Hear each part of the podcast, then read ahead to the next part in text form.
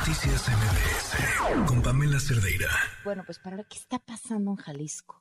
¿Qué hay? Le agradezco muchísimo a Jonathan Lomelí, periodista de Jalisco, que nos acompaña en la línea. ¿Cómo estás, Jonathan? Buenas noches. Hola, ¿qué tal, Pamela? Un saludo a ti y a todo tu auditorio. Muy buenas noches. ¿Qué está pasando? Hay un, hay un conflicto ahí muy interesante que está involucrado, por supuesto, al gobernador, a la UDG. Sí, así es, Pamela.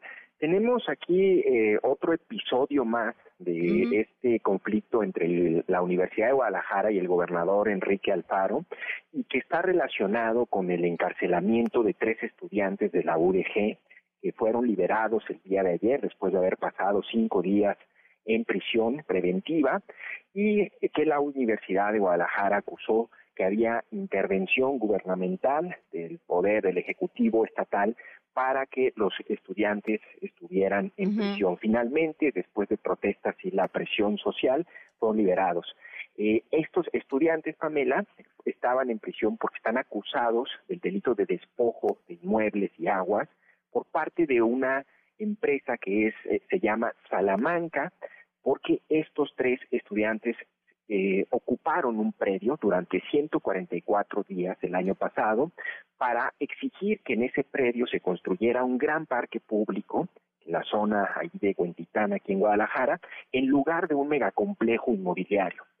Eh, este es el asunto y digamos que en, el debate o en la pugna política, por un lado el gobierno del estado y el gobernador dice, pues bueno, es un asunto entre particulares porque es la empresa que demanda a tres estudiantes por haber ocupado su predio privado en donde va a haber un desarrollo inmobiliario. Por el otro lado, la universidad dice, no, este es un predio que era propiedad municipal, que se compró en 1980 para que se construyera un gran parque público y en realidad el tema de fondo es el debate y el derecho a la ciudad y el debate sobre el espacio público. Entonces, eh, Pamela, en estos momentos, pues tenemos hoy, por ejemplo, una gran cantidad de declaraciones y de información y de tweets del gobernador, del rector, en donde se acusan mutuamente a lo largo del día.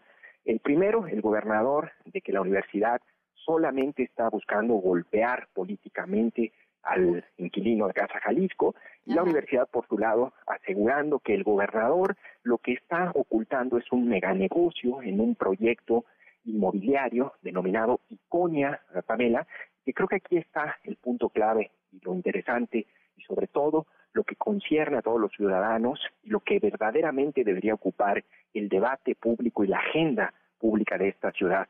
Y es, eh, Pamela, que en ese espacio, pues esta empresa que se llama Salamanca, que construye este proyecto inmobiliario Iconia, ha incumplido sistemáticamente durante los últimos años en la entrega de las obras, porque a esa empresa se le entregó ese predio a cambio de construir infraestructura urbana y como parte de las contraprestaciones debía realizar varias obras y eso le cedía el predio para también construir su desarrollo inmobiliario, cosa que no ha cumplido.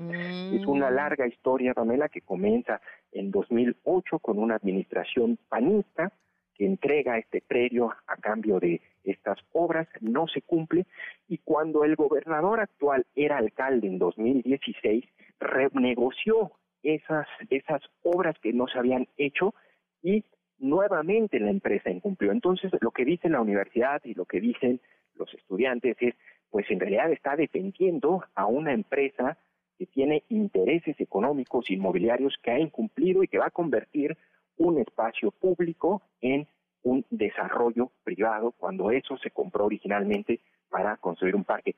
No sé si fue un poco enredosa mi explicación. No, no, no, no, es que parece telenovelón, pero, no, no, no, está, pero bueno, es una telenovela tremenda porque aparte eh, aquí el gobernador acusa al rector de la UDG de haber avalado como regidor el proyecto y el rector dice no es cierto, yo ni siquiera era regidor en 2016 porque recordemos que pues el actual rector perdió la alcaldía de Guadalajara frente a Enrique Alfaro en el trienio pasado. Entonces, pues prácticamente en el, digamos, en el envoltorio, Pamela, lo que tenemos es un conflicto político entre dos grupos, el grupo universidad y el gobierno del Estado y el gobernador, una pugna política y en el tema, digamos ya quitando como si fuera una cebolla las capas y yéndonos hacia el fondo, en realidad hay un tema de, como te digo, de derecho a la ciudad, de debate sobre el espacio público y esa es, digamos, la historia, La historia. hasta este momento, Pamela. Oye, no, pues te agradezco mucho que nos hayas desentrañado este culebrón y, y- y- y podamos entender, entender de qué va, porque ahora ya hasta en redes sociales se están agarrando. Muchísimas gracias, Jonathan. De nada, Pamela, que pasen muy buenas noches. Igualmente, un abrazo. Noticias MBS